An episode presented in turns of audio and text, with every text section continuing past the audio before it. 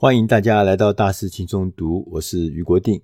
大家在职场上工作很多很多的时间，很长很长的时间，大家有没有感觉常常看到在职场上总有那个叫职场的明星，那种 star 很闪亮，他工作的表现，他受到的这个成就跟成绩，总是在这个职场里面呢放出巨大的光芒。我们称他做职场明星。我们今天就想要来跟大家来聊一聊。如何成为一个职场的明星？我们选的这本书，它的中文名字叫《职场明星九大制胜策略》。那它有一个英文名字《How to Be a Star at Work》。这本书呢，是一位呃卡内基美农大学商学院的教授罗伯伊凯利他所写的。这本书呢，呃，是在出版以后呢，一直受到很多很多的人的喜欢，哎，很多人很多人去看他，因为这本书呢，看这个怎么变成耀眼明星这件事情，他是用一个不同的角度来看。其中一个最重要的是，他特别强调，绝对不是告诉你一个什么特别一体通用的方法。就现在市面上有很多的书啊，告诉你怎么变成什么什么 superstar，什么怎么，他就告诉你一个便当式的那种。方法，他觉得这是不对的。他说要变成一个 superstar，每个人因人而异。所以他在一开始的时候，他说我们在职场工作上总是会看到几个耀眼的明星。这个明星呢，大概是占职场人数的百分之十到十五。也就是说，你们公司如果有十个人的话，那大概有一个是耀眼的明星。那他说这些。耀眼的明星，通常他会比普通员工会创造更多的价值，他们创造了更多的成果，他们也得到了更多更快的晋升，他们也呢创造了更多个人的财富。他薪水可能比较高啊，他奖金比较多啊，那他同时也吸引了大量的关注跟佩服，所以。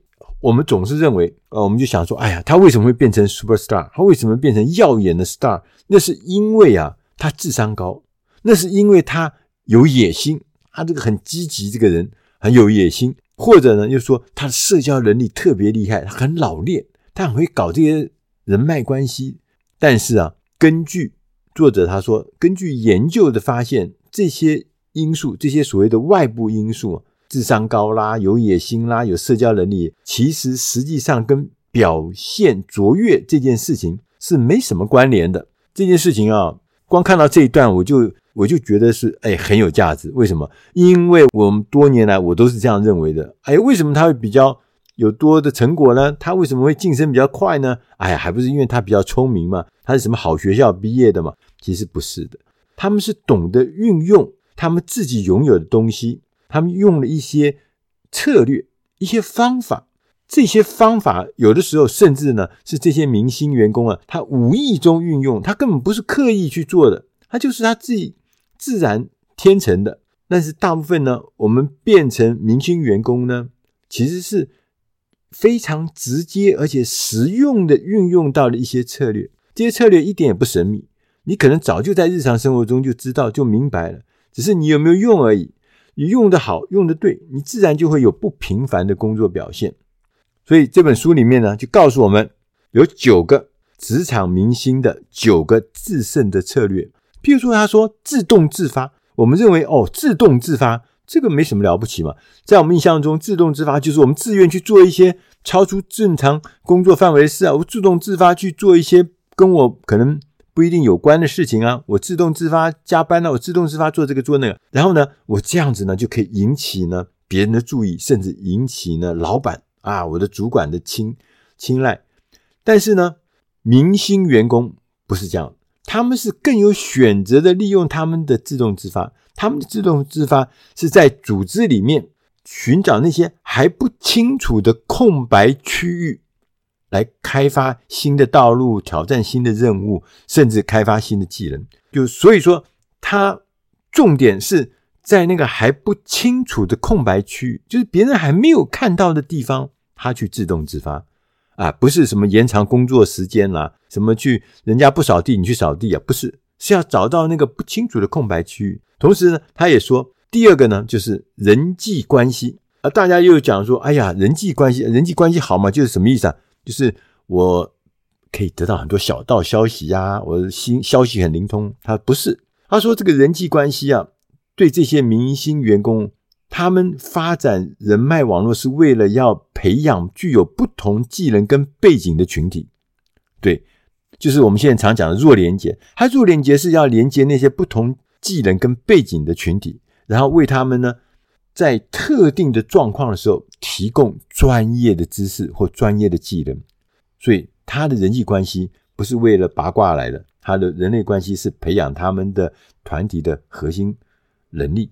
第三个呢是自我管理啊，一般呢我们把自我管理就是说哦，这个人怎么样，很规律啊。有效的规划日常的工作，有效的时间管理，这就自我管理嘛，很条理、很规矩、很按部就班。但是呢，明星员工不是这样认为，他认为是说，如果我能够更加关注，能够为公司创造最大附加价值的关键活动，是要找到这个东西，对，是要增加附加价值的关键活动，不只是把自己弄成。呃，很规矩，很方块，那不够的。那第四个呢，是说扩大视野，这是策略。我们呢，常常大部分的人都是从自己的角度看世界啊，我看事情也是用自己角度。他说，明星的员工他是用更大的角度来看，同时他也会结合客户、结合竞争对手、结合同事、结合主管的观点。哦，那他的观点就当然就扩大了，就视野就扩大，来看待自己手上的专案或者是手上的问题，所以不能够只从自己角度来看，要扩大。第五个呢，他说追随辅佐，追随辅佐，那就什么意思啊？那就听话嘛，对不对？我们就认为啊，哎呀，老板说什么我就很规矩嘛，就按照老板的命令走啊。然后呢，我绝对不会让老板觉得我对他有威胁感。他其实明星的员工不是这样想，他把工作当做一个机会，透过自己的独立判断，跟主管、跟领导合作，积极的从事帮助公司成功的工作。这不太一样嘛？哦，他就不是静态的啊、听话，静态的这个你说什么我做什么，他是积极的运用自己的专长，能够产生更多。对公司有益的工作。第六个是叫领导统御。我们把这个领导这件事情啊，大家都认为说就是做出关键决定的权利，这是一个权利。哎，我决定这个公司往哪里走，这就是领导同意啊。甚至呢，有人把说你不喜欢做的事情呢，把它放出去的权利。哎，我不喜欢的事，我就叫我下面人来做，这就不是领导同意。明星的员工会把领导视为一个机会，将一个团体呢团结起来，确保必要的资源，并且呢指导来完成一项任务，这才是领导统御。所以它关键还是领导统御呢，关键就是要完成一个任务。第七项叫团队合作，我们认为啊，把团队合作就是加入团队，融到团队里面，然后发挥自己的本身的专长啊，或者技能。但是明星员工他会更进一步的发展为一系列的技能，不是单一的技能，包含呢创造共同拥有的成就，对呢团队做出一些积极的贡献，或者处理问题啦，或处理一些冲突，协助他人解决问题。所以，团队合作的重点不是在自己，而是在协助他人。第八个是组织的智慧。一般员工，我们倾向在这个组织里面呢，就是要学会怎么拉拢了别人啊，怎么讨好别人。但是呢，明星的员工则认为，他说，组织的智慧是要学会处理工作场所里面互相竞争的利益。强调哦，是互相竞争的利益，为的是要促进一个想法，或者是。解决一个冲突，最重要的是要实践一个目标。所以，这个组织的智慧是要把这些所有的条条框框、困难都解决掉，最后达到实践目标。第九个是简报的技巧。大家都知道，如果一般的员工不重视他的简报技巧，他就很难跟人家达到所谓沟通完善的沟通的目的。所以，明星级的员工他都会知道，他说有说服力啊和影响力啊是很重要，他是争取内部和外部重要专案的一个途径。对，你话讲不清楚，你意思都没有办法表达，你当然就会得不到很多很多的事情。因此呢，他努力的要用这个最先进的简报技巧，跟最有效的影响正确的听众。那我们讲到这边呢，最后他跟我们说，作者跟我们说，他说，透过关键工作策略来改善工作的表现，是要改变的是你的工作的方法、工作的方式，不是要。改变你是谁？不是，是改变你是谁。他就讲，他说，过去我们都是用那种一时一体通用便当式的一个方案啊，告诉你怎么提升自我啊，怎么样改善自我。他这个不一定是对的啊，他不一定对。他说，应该呢，我们是在讲说，每一个人，譬如说，假设你是一个夜猫子，你你你如果叫他说早上七点钟就开始工作，那夜猫不是就垮了吗？对，他这么晚睡，他怎么可能？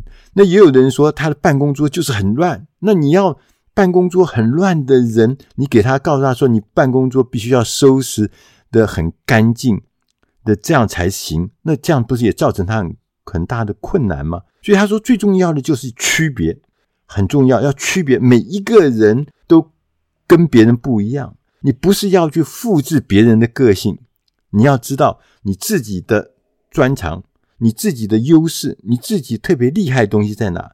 所以，我们关键工作策略的成功是取决于采取基本策略，将它融入到你的个性里面，融入在你的工作日常里面，来提高你的生产力。不是要去把你塑造成一个什么样的人，而是要把你的专长、把你的个性、把你的日常发挥光大。就靠这九个策略，所以。重要的事情就是要学到这个明星职场明星的九大制胜策略。以上的内容是出自《大师轻松读》第八百六十二期《职场明星九大制胜策略》。我是俞国定。